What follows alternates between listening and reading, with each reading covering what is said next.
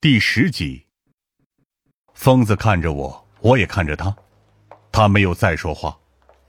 难怪刚才林浩的神色不对，现在回想起来，他的确有嫌疑。解剖是由他负责，要是除了他，就只有罗振安持有。老罗并不在局里。王宇食指被剥皮，干净利索，只有解剖刀能做到，而且必须是经验老道的人。这一切的线索都指向林浩，但他却有不在场证明。有一件事我想不明白。我把香烟放下。问疯子：“凶手把王宇手指的皮剥走，这么做的目的是什么？”疯子捻着手里的香烟，陷入了沉思。过了好一会儿，他才悠悠的吐了一口气，说道：“应该是为了王宇的指纹吧。”指纹？我随口而出：“王宇的指纹有什么用？”疯子摇了摇头说。这就只能问凶手了。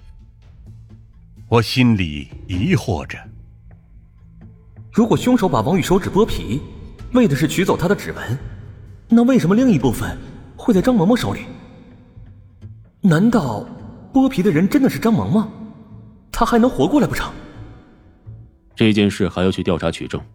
这几天你先留意林浩，还有最近几天他都接触过什么人，停尸间的钥匙都放在什么地方。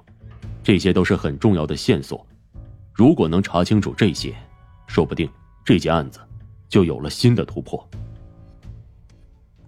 我点了点头，从目前所知的情况看，这的确有可能成为案情的一个突破口。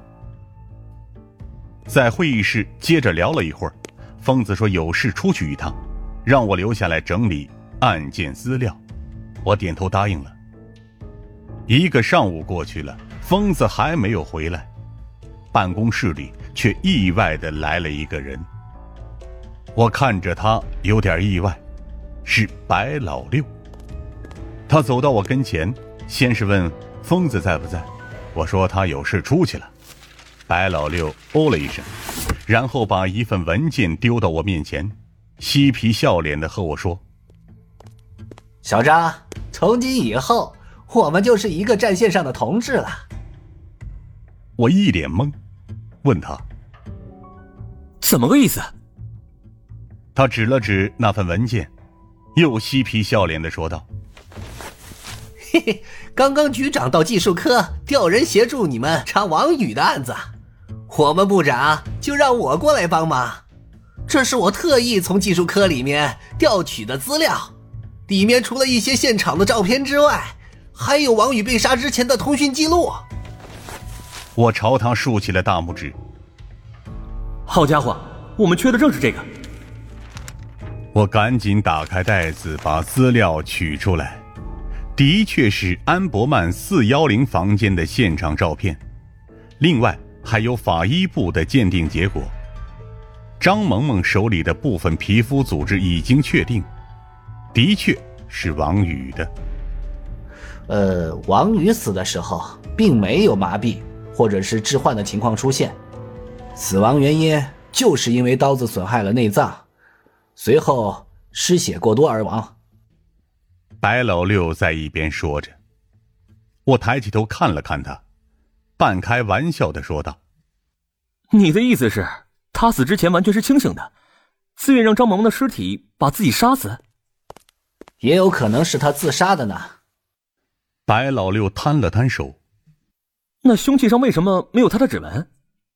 我反驳道：“这些话任谁听了都觉得荒谬。办案是需要证据的，不是依靠推测。”我继续往下翻，后面是王宇手机微信的截图。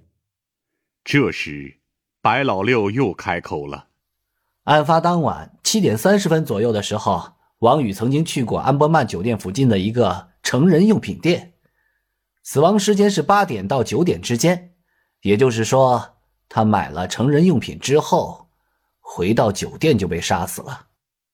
我点了点头，这些线索在资料上都有显示。接着往下翻的时候，一个地方引起了我的注意。资料上打印出了王宇的微信记录，上面有他被杀前一天的消息往来。他和一个女孩约在安伯曼酒店，房间号正是四幺零。当我看到那女孩的头像和名称备注时，头皮不自禁有些发麻。张萌萌。王宇死前在和张萌萌发消息。在这之前，张萌萌已经被执行死刑了。那这和王宇发消息的人是谁呢？你也觉得很奇怪吧？